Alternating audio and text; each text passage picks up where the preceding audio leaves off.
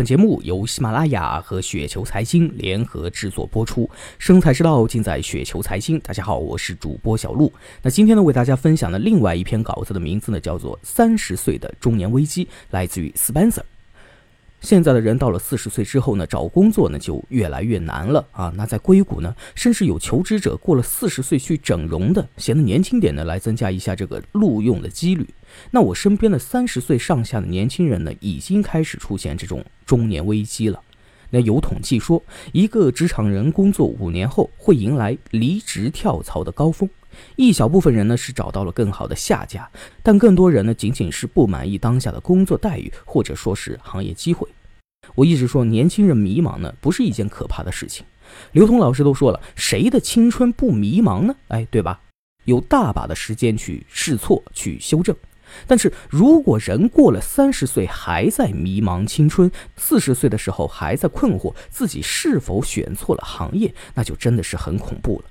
真相呢，还是符合完美的二八原则：少数人年龄越大，收入越多，人生越稳定；而更多人呢，年纪大了，但困惑和迷茫一点都没有少。只不过他们中的大多数呢，用成熟的心理状态压抑和消化了这些情绪，最终呢，和一个不满意的自己握手言和。但其实我们何必非要走到这一步呢？我发现的那些厉害的人啊，除了一部分天资极其聪慧，更多的人呢只是幸福延后、付出前置罢了。趁着咱们还年轻，早点投资自己，别轻易的失望和绝望。有些参观过我工作室的一些客人呢，会羡慕团队的一个生机勃勃啊，因为呢成员普遍都是九零后。不仅是我的员工，我发现呢，现在九零后的员工呢，整体都比前几辈人有活力太多了。他们喜欢喝那个网红水果茶，喜欢学英语、讲段子、看美剧，但是他们更有超越年龄的拼搏意识。他们都很相信奋斗前置的力量。刚踏入职场的黄金几年呢，是投资自己的最好时机。你要找到一个好的平台，薪资和能力匹配，福利好，未来发展空间大的。你要找到一个好老板，加班呢也是为了让你充电的，会买进口蓝莓车厘子给员工当下午茶的。所以，如果你所在的公司呢像我们一样酷，别浪费日子，埋头苦干，赶在别人睡醒前改变这个世界。如果你不幸落入血汗工厂啊，头顶着一个无能的大魔王，那也别绝望，可能呢恰好点儿背啊。但是呢，如果你就此沉沦，上班撒尿，加班睡觉，向生活乞讨，风水呢就没有理由赚回来。状态不好的时候呢，慢点走，恢复一下体力，但千万别停。正因为知道自己走得慢，走得费力，所以才要早点走，一直走。天上呢有无数只鸟，人们只记得最笨的那一只，因为呢它先飞了；地上呢有无数只乌龟，人们只记得最慢的那一只，因为它赢了兔子。大家可以看到，就是说快和慢，聪明和愚蠢，全部都是相对的概念。当你和别人一样的时候呢，就已经晚了。那说完了奋斗前置的定义，那究竟该怎么做？行动的方向是什么？那在我看来呢，就是两个字：专业。那很多听友呢，就可能会想啊，这可不就是废话吗？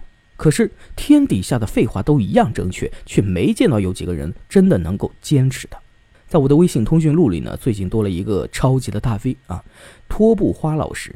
名字你可能会陌生啊，但职位说出来呢，你就可能会吃惊了。他是逻辑思维的联合创始人兼 CEO。当然还有让你更吃惊的，托布花老师十七岁的时候呢，父母本打算留他出去留学。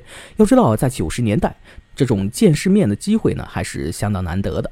但是托布花老师想见的世面，不是外国的月亮，偏是腥风血雨的职场。十九岁就当了董事长，进入了企业咨询界，深耕咨询十几年，塑造出不可撼动的咨询界的地位，吓不吓人？是不是奋斗前置本人呢？那后来，罗振宇老师呢是十顾茅庐才请动托布哈老师出任逻辑思维的 CEO，才有了后来的各种故事，包括去年上千万投资 Papi 酱呢这件事情。那当外界为这投资欢呼的时候，你猜托布花呢作为当事人是怎么说的呢？这是耻辱，说明你没有把精力放在最该干的事情上。托布花老师反对盲目跟风，这跟他自己的人生态度呢也是一致的。多数的流水线跟随市场大势，批量复制满足短期需求的廉价品，一个季度后呢就被抛弃遗忘。少数手艺人跟随内心，几十年精进独门手艺，一日惊艳世人。其实呢，也是挺惨的啊，要跟天性死磕。那比如说是日本的职人，刚进门的寿司学徒摊鸡蛋呢，都要学个半年；而某个领域的顶尖高手呢，都不叫大师啊，叫做神。谁在短期利益前不是个凡夫俗子呢？这就像是演艺圈，为什么那么多的演员歌手走红之后呢，再没有好的作品，天天录综艺节目呗？因为来钱快。他们确实能把奋斗过程前置了，但是时间短到刚尝到专业的甜头就砸了饭碗，这个呢就是耻辱，像是健忘的鱼群，七秒之后就失忆，只能够沦为潮水的奴隶。持续的专业才能够主宰潮水。当别人为风口表象欢呼或者哀叹，你要始终关注行业的痛点，才能够看清是机遇还是该犹豫。熬住时间，守住专业。说实话，这一期的节目呢，咱们整体的一个基调呢，都觉得挺丧的。但是听到这里呢，你可能会觉得更丧了。托布花老师是百分之一的精英，那剩下的百分之九十九的人，那怎么样才能够做到行业的顶级呢？早早奋斗到底是为了毛线？当然不是为了大富大贵啊！所有成功都是幸存，和奋斗没有必然联系。当下的成绩是狗屎运，那保不齐下一步呢，就踩到真的狗屎了。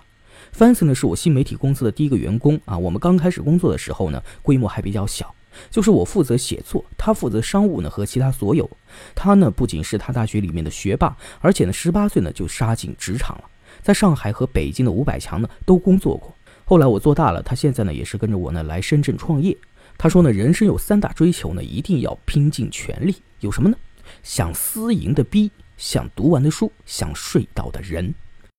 当同龄人还在王者荣耀上结伴开黑的时候呢，Fancy 已经在与各种大 V 和客户打交道了，赢得了对方的尊重，进入了更优质的社交圈。而这一切呢，只是因为他做好了普通人该有的努力。奋斗前置就是降低你的失败成本啊！如果我的公司今天倒闭了，我相信呢，明天就会有人向他伸出新的橄榄枝。而我更相信，这样的员工敢于在那一天到来时呢，跟我一起再东山再起。出色的人呢，在陌生的城市里，不用过于担心疯涨的房租和变态的物价；在未知的环境里，不用过于担心就业市场是否动荡。就算暂时失业，他们也不愁得不到前辈的举荐。那早日出发奔跑的人，摔倒的样子都不会太难看。张爱玲曾经抛出过一句非常有争议的话：“成名要趁早。”我现在呢，是将这句话呢开始解读为，它并不是要我们急功近利，而是告诉我们。年龄是我们身后的猛虎，所有人都被年龄追着落荒而逃，赢得了时间，我们才有可能赢下世界。